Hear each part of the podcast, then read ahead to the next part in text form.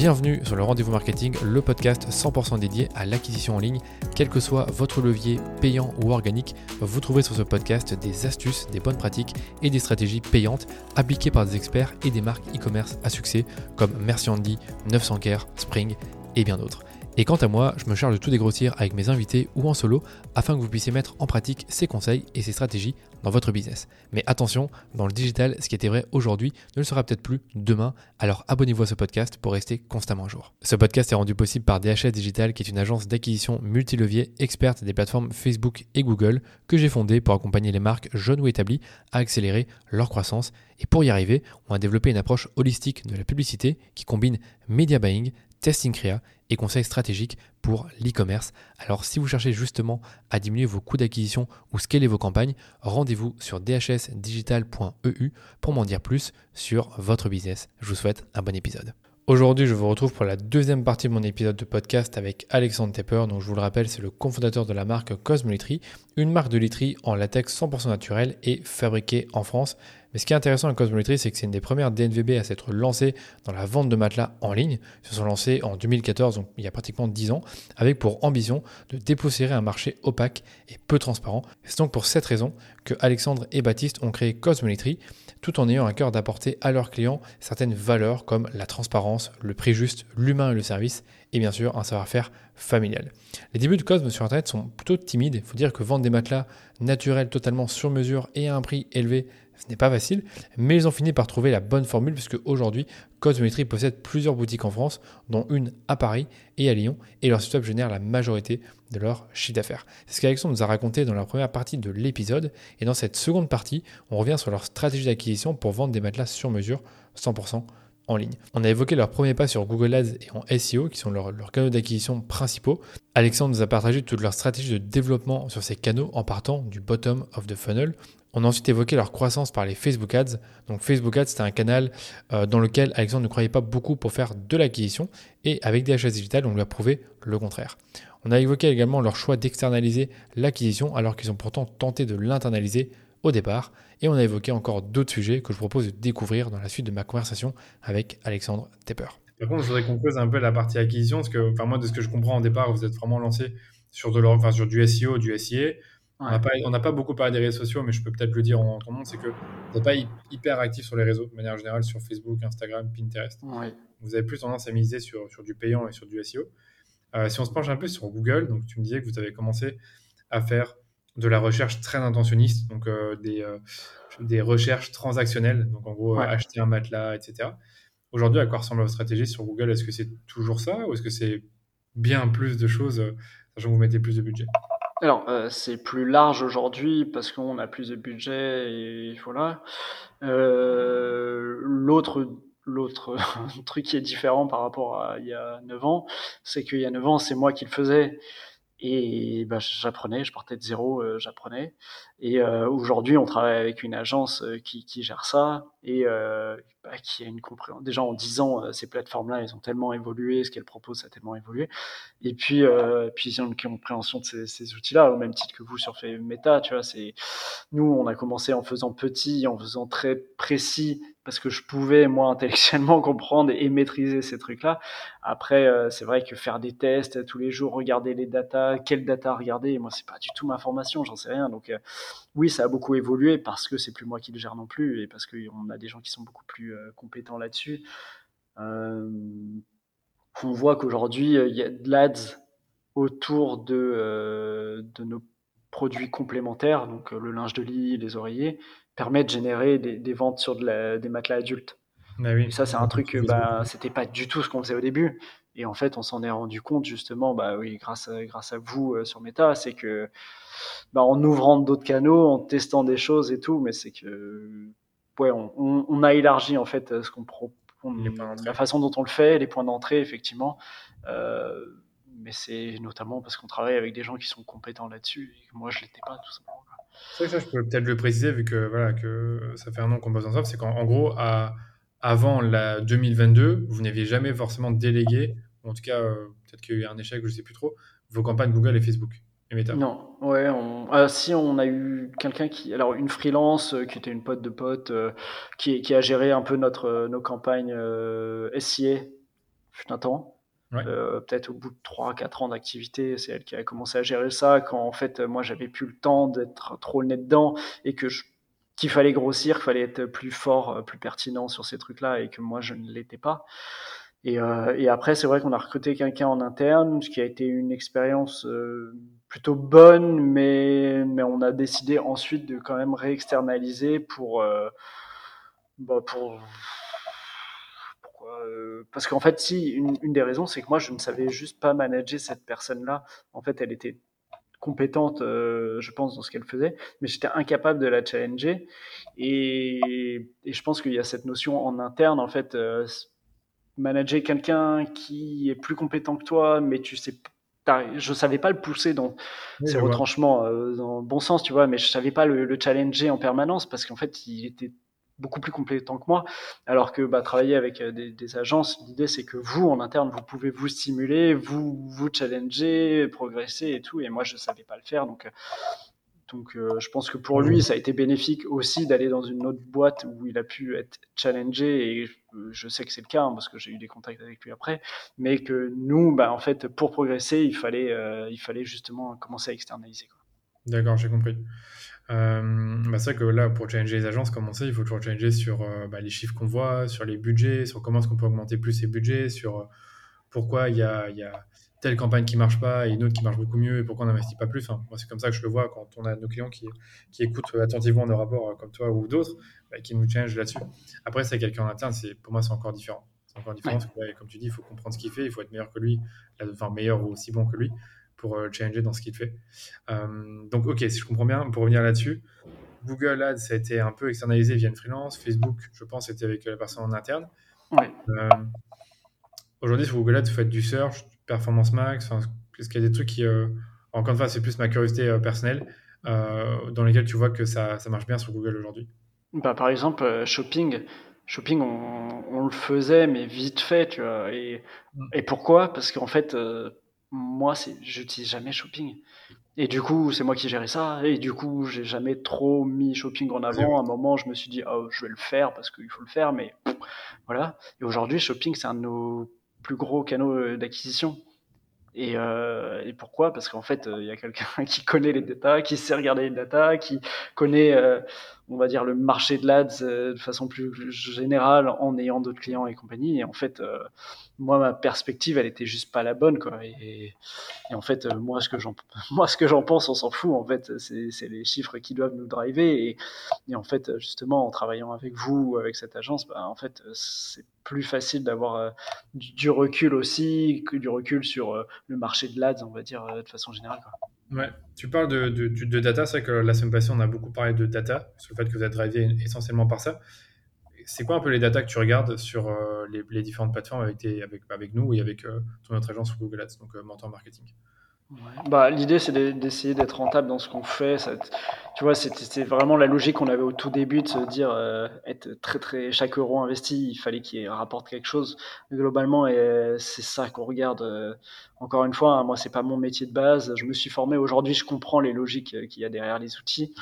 Après, les datas, les machins, c'est pas c'est pas des trucs que je, maîtrise bien. Donc en fait, euh, ouais, on va regarder que bah, sur ce qui s'appelle le ROS, c'est euh, regarder chaque euro investi, est-ce qu'il est rentable en fait? On essaye de creuser par euh, campagne, par produit, par par canaux, par canal. Mais voilà, l'idée c'est d'essayer de comprendre si les euros investis ont du sens et ils sont rentables. Si ça, si ça l'est pas, bah, on les déplace sur des endroits où ça a plus de sens.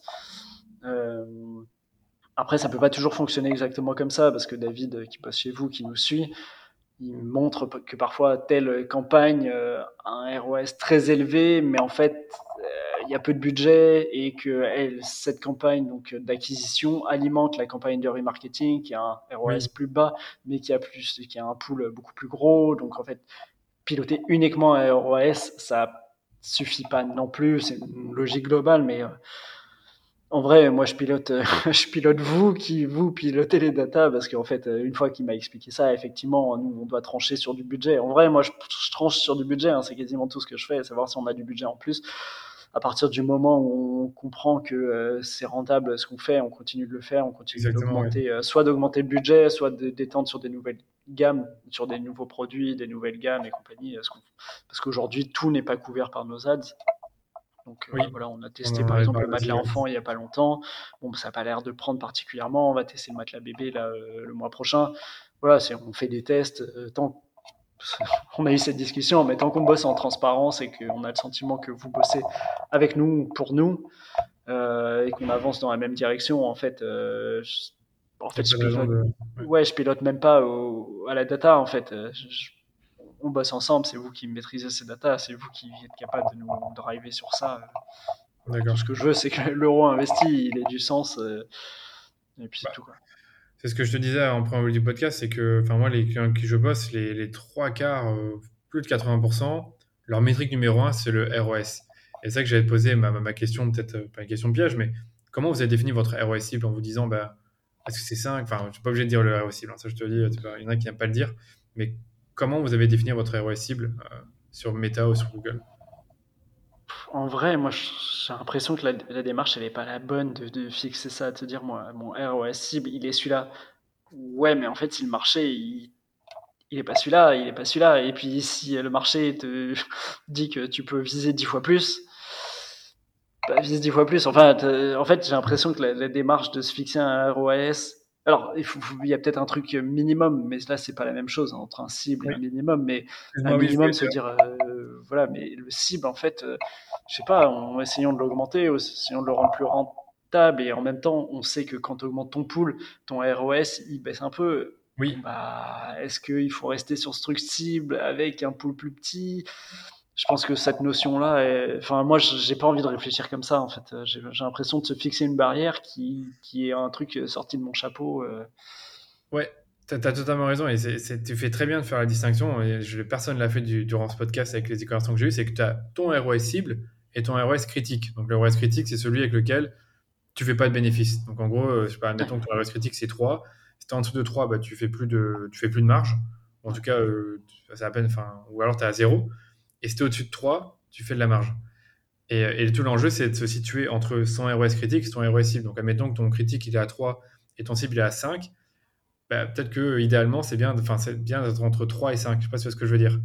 Si tu es très proche des 5. Ouais, mais quel sens il a ce 5 en fait? Bah, C'est toi qui le donne. C'est toi qui, en fait, c'est toi qui, en fait, en gros, tu définis ta marge bénéficiaire euh, finale. Donc, par exemple, voilà, moi, à la fin, à la fin du, mois ou de l'année, je vais avoir fait 20% de, de marge nette. Et à partir de là, bah, tu, euh, tu, découles tous les coûts que tu as, donc les coûts fixes, les coûts produits. Et après, tu as le fameux coût d'acquisition que tu dois prendre en compte. Ouais, mais ce que je veux dire, c'est que c'est un chiffre qui est un peu sorti du chapeau. Enfin, en gros, euh, ah si je vends 10 euh, produits avec une marge, un ROS à 5, et en fait, j'en vends 100 avec un ROS à 4, je préfère en vendre 100. Tu vois, c'est. Enfin, il faut, faut, calculer, mais c'est sûrement plus rentable de faire. Enfin, plus c'est intéressant de faire ça. Et en fait, c'est ROS, j'ai l'impression qu'il est cette donnée seule, en fait, elle est pour moi un peu limitante. Il la faut pas. En fait, c'est plusieurs données. idéalement, il faut euh, un chiffre d'affaires cible, une, un objectif de marge, un objectif de euh, rentabilité sur tes investissements au, global, comme on disait avec le COS. Donc, c'est-à-dire, voilà, moi, si tu, euh, tu sais que ton COS, c'est maximum 20% et que toi, tu continues à investir tant que tu es en dessous des 20% de ton chiffre d'affaires donc, euh, investir dans l'acquisition euh, Facebook, Google, tant que tu es en dessous des 20% de ton chiffre d'affaires, c'est aussi une façon de le, faire, de le voir. Ouais. Après, ce que je disais, c'est qu'on a un parcours d'achat qui est tellement long, mais on est vraiment autour des trois semaines environ. Et du coup, euh, enfin, j'entends sur les literie adultes, sur les produits plus petits, nos oreillers ou même le matelas bébé, ça peut aller beaucoup plus vite. Mais sur la literie adulte, sur les gros paniers, en fait, le parcours d'achat est tellement long que tu as plein de touches, tu vas être sur Meta, tu vas être en ads euh, sur Google, tu vas, tu être sur du, display, euh, sur du pré-roll, YouTube. Enfin, en gros, tu vas dépenser un peu à droite, à gauche et tout. Et c'est tellement compliqué de, traquer ça et de se dire ton ROAS, il doit être de temps parce qu'en fait, c'est des données d'une plateforme, c'est des données d'une autre plateforme d'une plateforme, d'une autre plateforme, c'est tellement compliqué en fait euh, de, de, sortir des chiffres hyper fiables euh, de tout ça. Donc euh, c'est pour ça que nous on pilote pas vraiment à ça. C'est vraiment on, fait des, des, tendances en fait de global. On va on va focus sur tel produit, par exemple le matelas bébé. On ouvre un canal, on met le budget minimum, on voit l'incrémental sur les ventes chez nous. Euh, et puis, euh, on, voilà, on va tester tac, tac, tac sur différents leviers. Puis ensuite, on va analyser un peu ces trucs-là. Peut-être que bah, tel levier va un peu moins marcher, on va augmenter l'autre. mais en fait, il euh, faut, qu'on l'inonde parce que ça prend tellement de temps, tellement de points de touche que chercher un, un ROAS sur une plateforme, c'est, ça ne vaut pas grand-chose.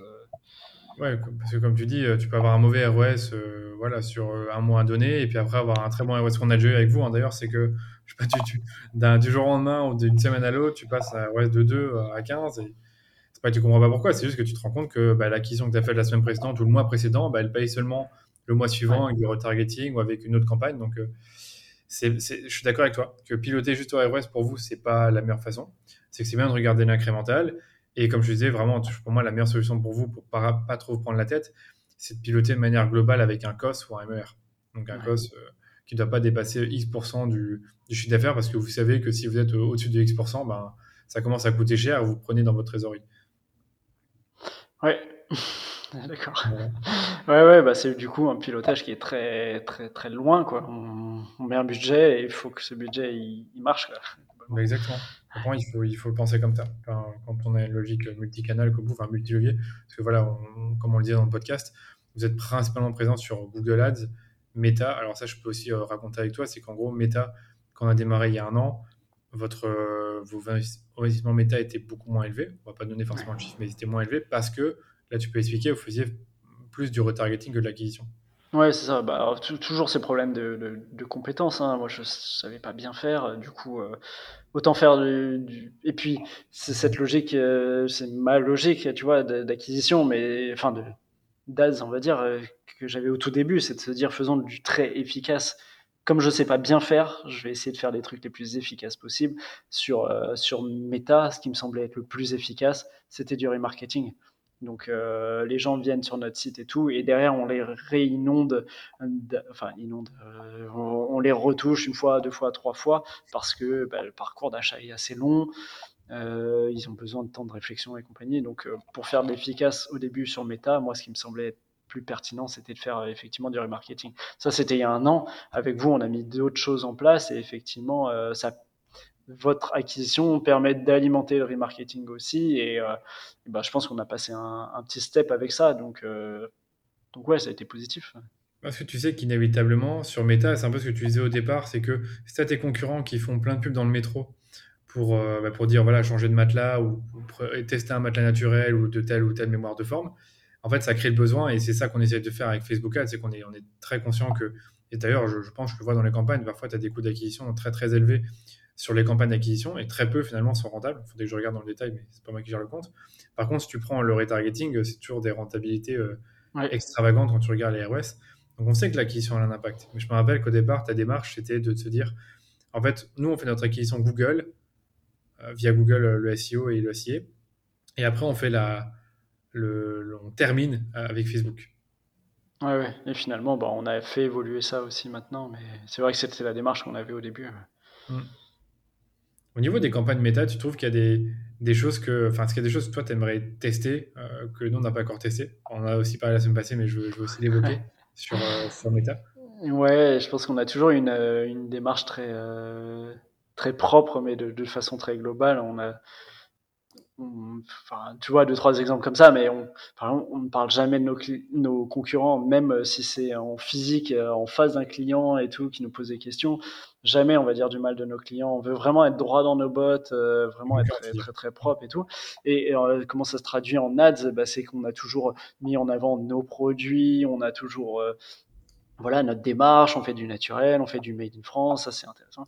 Alors qu'en vrai, on pourrait, et c'est ça que j'aimerais tester, c'est de se dire bon, sans être vraiment sale, tu vois, mais se dire est-ce qu'on peut pas aller euh, titiller un peu, euh, pas directement les concurrents, mais se dire bah est-ce que vous avez envie de dormir euh, sur sur du plastique, est-ce que vous avez envie de dormir sur des matières synthétiques qui dégagent des trucs et tout, ce qui est une réalité en fait sur les, les, les matelas en mousse. Et en fait bah, c'est être un peu plus offensif. On a toujours été euh, des, gentils, euh, des gentils à faire des trucs de gentils, euh, sans devenir des, des, salauds du jour au lendemain. Au moins être plus piquant, quoi. Et on se dit que bah, ça vaut le coup de tester. Il faut qu'on reste droit dans nos valeurs, ça, va être un peu notre notre notre aiguille quoi qui va nous dire là on dépasse la ligne ou pas est-ce qu'on dépasse nos valeurs ou pas? Mais tant qu'on reste dans nos valeurs mais qu'on est plus piquant pourquoi pas en fait? Et c'est vrai que c'est un truc qu'on a envie de tester et ça on l'a l'a jamais testé de nous-mêmes et c'est vrai que c'est en discutant ensemble en fait tu étais venu faire un, point euh, dans le bureau on avait discuté de l'année passée et compagnie et c'est vrai que c'est des choses qui sont ressorties euh, tester des trucs comme ça et c'est vrai que ça, me, challenge et ça me donne envie d'être challengé et ça me donne envie de tester tout ça. Il y a, je pense qu'il y a des choses à faire comme ça. Rebondis sur ce que tu dis là, c'est que le marketing, on va dire offensif, euh, t'as pas tant d'NVB qui le font. Après, surtout, surtout dans la laiterie. Par contre, euh, voilà, je prends le, tout, tout, ce qui est cosmétique. On a parlé, pas cosmétique, pardon, les produits de salle de bain, voilà. Alors ça, c'est de l'abus. Tu prends les marques, l'abus, j'aime bien ces marques-là. Hein. Je les ai eues sur le podcast et j'adore les fondateurs, genre 900 Care, Spring. Ils y vont, quoi. Et surtout qu'ils font des vidéos en plus, donc ils se montrent. Et, euh, on sait que c'est un truc qui marche bien pour eux. ils m'ont dit. Ouais, ouais. Puis c'est pas, euh, c'est pas dégueulasse ce qu'ils font, quoi. Ils sont pas, euh, ils sont pas attirés dans tous les sens sur tout le monde. Ils juste, euh, ils prennent des trucs assez factuels. De, bah, aujourd'hui, le marché, il y a quand même des choses qui vont pas sur ce marché-là. Eux, c'est leur marché, ils le maîtrisent bien. Nous, il y a, bah, sur notre marché, euh, voilà, c'est ce que je disais aussi un peu sur le côté un peu pourri par les, pourri par les, euh, les promos qui ont pas de sens et compagnie. Bah, en fait, nous, on, on veut ne pas faire de promos, tout ça, mais en fait, on communique mal là-dessus, alors qu'on pourrait bah, communiquer sur ça et dire en fait vous faites, enfin, vous faites pas une bonne affaire quand vous rentrez dans un magasin et qu'on vous dit c'est moins 70%. Peut-être qu'on vous prend plus pour un con en fait. Donc, euh, ah et c'est des choses qui peuvent être dites et qu'on dit pas aujourd'hui. Mais il faut qu'on fasse. Et puis de toute façon, tu, on le disait la semaine dernière, le Green Friday, quand on avait fait le Green Friday pour euh, pour cause, mais je me rappelle, j'avais même fait un posting LinkedIn là-dessus. Bah, ça avait très bien marché. Donc euh, le fait de sur le fait que bah, vous ne faites pas de promo, mais que derrière vous respectez la planète, l'environnement. Donc ça, c'est un truc qui a bien marché comme message. Je me rappelle encore bien. Ouais, bah c'est c'est aussi parce que les consommateurs ont évolué. Peut-être que, peut-être que ces mêmes messages, il y a, euh, il y a 10 ans, ils seraient peut-être pas passés, en fait. Enfin, oui, c'est ça, ça, ça, serait peut-être pas passé il y a 10 ans, ces messages-là. Je dirais même, il y a 10 ans, le Black Friday, limite, ça n'existait pas, quoi. Enfin, en, Europe. Ouais. vous voyez très peu. C'est vraiment le début du début. Mais c'est vrai que là, aujourd'hui, enfin, là, même là, je fais la promotion de, mon, de notre web conférence sur Black Friday, euh, euh, bah, justement, c'est pour ceux qui vont écouter le podcast la semaine prochaine. on fait une web conférence sur Black Friday euh, jeudi 5 octobre à 14h, donc n'hésitez pas à vous inscrire. On mettra le lien dans les notes de l'épisode. Mais bref, pour cette promotion, dans quasiment tous mes posts ou mes emails, je dis bah, si vous faites partie des marques qui ne font pas l'impasse sur Black Friday parce que vous ne pouvez pas vous permettre de faire l'impasse, bah, inscrivez-vous. Même moi, je fais une, tu vois, je mets des guillemets sur le fait de faire Black Friday parce que nous, on fait notre message, c'est de dire euh, bah, explosez vos résultats durant Black Friday grâce aux ads, mais en réalité, c'est promouvoir la surconsommation. Et c'est vrai qu'aujourd'hui, bah, depuis quelques années, le fait d'avoir des messages anti-surconsommation, bah, ça marche aussi, sur le coup. je pense que ça ne marchait pas avant. Ouais. exactement. Enfin, en tout cas, c'est peut-être que c'est pas forcément un truc qui allait interpeller les gens. Et là, peut-être que c'est un coup de chance, hein, ce qui, ce qui s'était passé pour vous avec le Green Friday, mais voilà, sur le coup, les campagnes qu'on avait faites sur le Green Friday avaient une bonne rentabilité. On n'a pas mis 10 euh, 000 euros, mais on a mis un petit budget pour promouvoir ce, euh, message euh, qui était à, contre-courant des autres messages des autres marques. Et on avait observé euh, des ventes et des bonnes rentabilités. Je n'ai pas le, nombre, enfin le, chiffre d'affaires en tête, mais je sais que ça avait bien marché. Ouais, bah on va retenter cette année, effectivement. Euh, je pense pas que c'était un coup de chance, comme tu dis. Je pense qu'il y a, je pense que c'est une tendance en fait qui se démarque. Les consommateurs, une partie des consommateurs, nos clients, sont dans cette démarche-là. Donc, donc on est en phase avec cette partie des, consommateurs. Et donc euh, non, je pense pas que c'était un coup de chance. Je pense que c'est une tendance qui est de plus en plus durable. Ok, ok.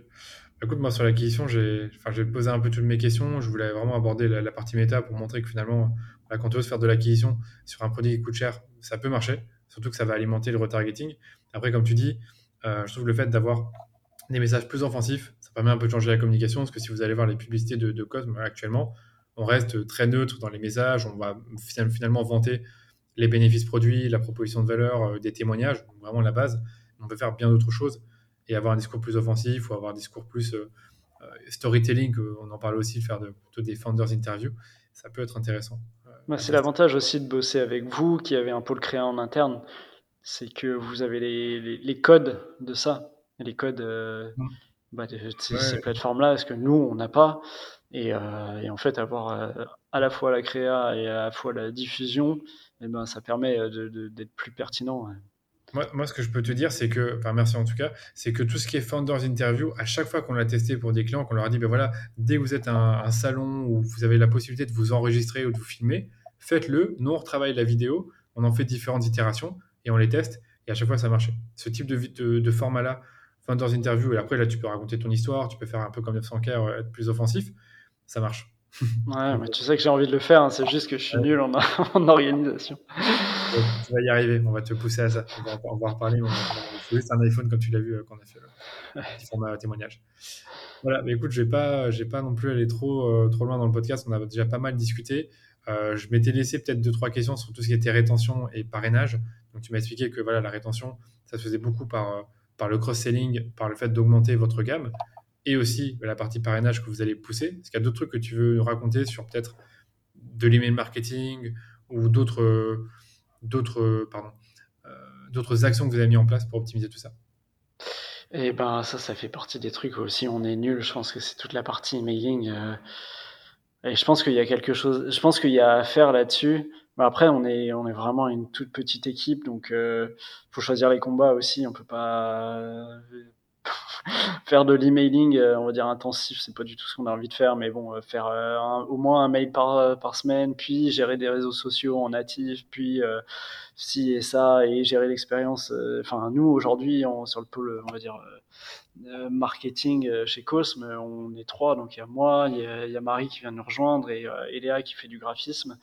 Et en fait, on est trois et en fait, gérer tout ça, c'est c'est compliqué.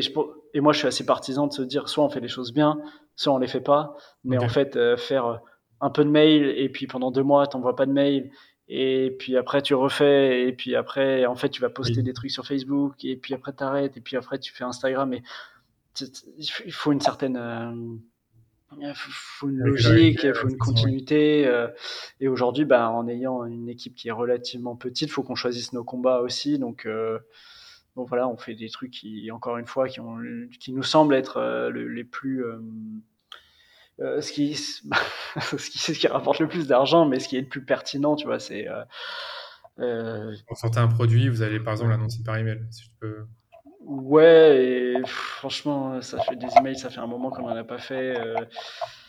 je pense que c'est aujourd'hui, ouais, on privilégie vraiment les, les, les, actions qui ont un vrai impact sur le business pas qu'on soit obsédé par gagner beaucoup d'argent, mais si on veut que l'entreprise elle continue de vivre et qu'on veut payer les salaires à la fin du mois, ben, en fait, euh, la logique doit être celle-là. On doit prendre des décisions qui ramènent de.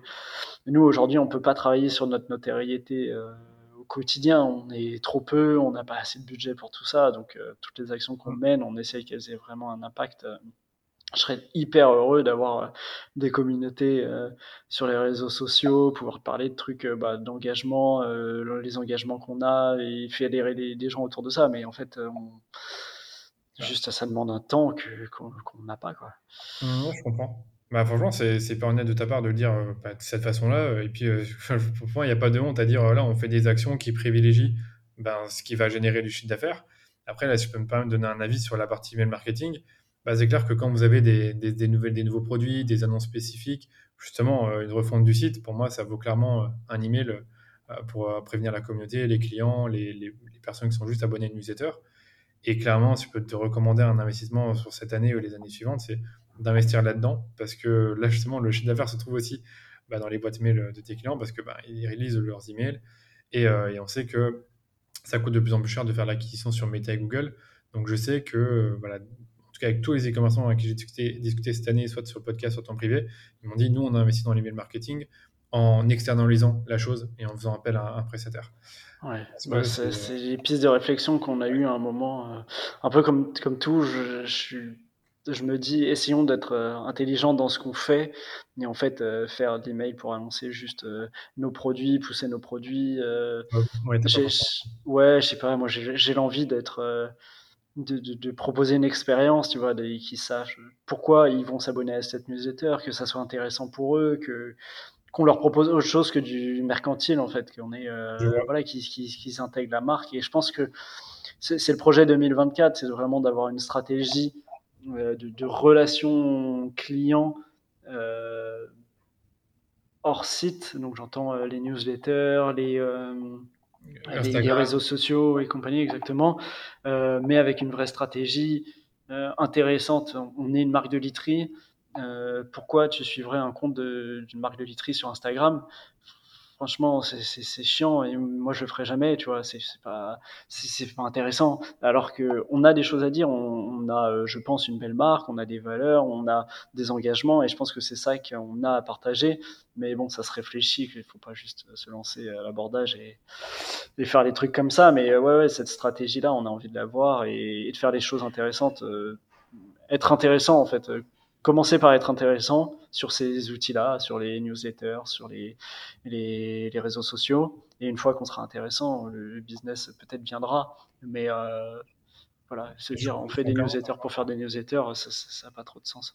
Je comprends clairement ton point et je pense qu'on va peut-être conclure là-dessus. C'est que, en effet, euh, une bonne newsletter, en tout cas que moi, les, les, les, les newsletters d'e-commerçants que je suis, c'est une newsletter éducative où tu n'as pas que du pushing produit je pense que c'est bien d'avoir euh, une stratégie dans laquelle tu vas peut-être avoir, je sais pas, trois quarts de tes emails ou 60%, euh, on va dire, allez, trois quarts des emails qui sont éducatifs, un quart qui sont euh, produits, ventes, mm. pas forcément promotion, mais on a compris.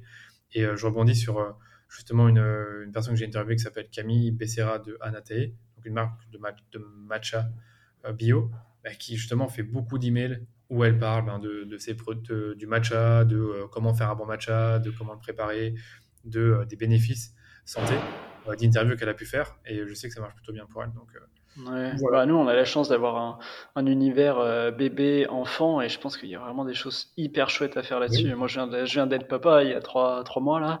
Bah, en fait, je, je, découvre cet univers, et en fait, il y a plein de questions qu'on se pose et tout, et en fait, en parler, que, que le, notre univers, nos produits bébés, enfants, soit, soit, soit en sous-texte sur tout ça mais que en fait euh, on parle de trucs hyper intéressants, des questions que se posent euh, les parents, euh, les parents qui viennent d'avoir des enfants prématurés, ils se posent certaines questions, les parents qui viennent d'avoir des jumeaux, ils se posent des questions, les parents, juste les parents, ils se posent des questions, on continue, tu te poses des questions à un mois, à deux mois, à trois mois, et en fait ben, partager, faire vivre une communauté, des échanges autour de ça, je pense qu'il y a quelque chose d'hyper intéressant. En tout cas moi ça m'intéresserait, tu vois, et et j'aimerais qu'on bosse là-dessus. Euh, encore une fois, on est, on est que trois, donc c'est compliqué à bien mettre en place ces trucs-là parce que tu peux rapidement faire des trucs inintéressants, euh, mettre beaucoup d'énergie pour un truc pas intéressant. Donc, euh, enfin, faire du contenu, ça demande, à mon avis, de creuser en fait ces sujets-là, ce qui demande du temps.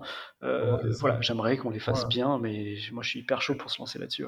Pour moi, ce que tu me dis là, après, je vais conclure là-dessus, c'est que tu as limite besoin d'une personne qui est à temps plein sur le contenu, qui fait que du contenu ou alors euh, de l'externaliser à des pros. Là, c'est peut-être pas nous, parce que nous, on est plutôt sur l'AD, euh, qui va te faire ton email marketing et qui pourrait même aller euh, plus loin et décliner ça pour, pour vos réseaux. Mais bon, c'est un autre sujet. ok, bah écoute, c'est un plaisir de t'avoir, Alexandre, sur le podcast. Merci pour ta transparence. Je trouve que c'était vraiment ce que j'ai beaucoup retenu dans, tout ce qu'on s'est dit.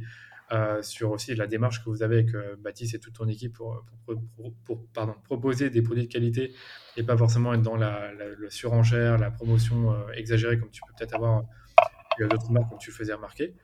Euh, est-ce que tu as peut-être un mot pour conclure ce podcast? Oui, pour conclure, euh, juste bah, merci Danilo pour l'invitation. On a eu l'occasion de faire un bilan de notre première année ensemble et en vrai c'est très chouette de bosser ensemble. Donc voilà, si vous ne connaissez pas Danilo et que vous ne vous bossez pas encore avec lui, allez-y. C'est voilà, la relation qu'on a pu construire en tout cas nous, elle nous plaît euh, et, on est reparti pour une deuxième année. Hein. Ça fait super plaisir, merci beaucoup. Où est-ce qu'on peut te retrouver, Alex, si on veut euh, échanger avec toi?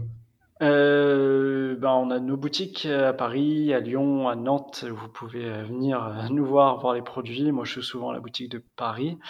je suis un peu sur LinkedIn, mais bon, je raconte souvent de la merde. Et sinon, c'est principalement là où vous pouvez me contacter. Euh, voilà, je suis pas quelqu'un des réseaux sociaux, donc euh, envoyez-moi un petit mail et, ou un truc sur LinkedIn, avec plaisir pour échanger.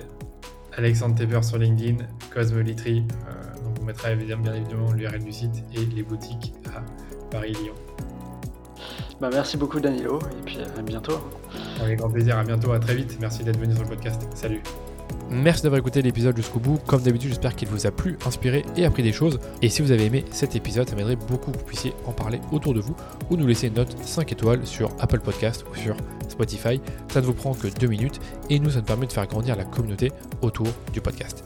Allez, je vous dis à très bientôt pour un nouvel épisode du Rendez-vous Marketing.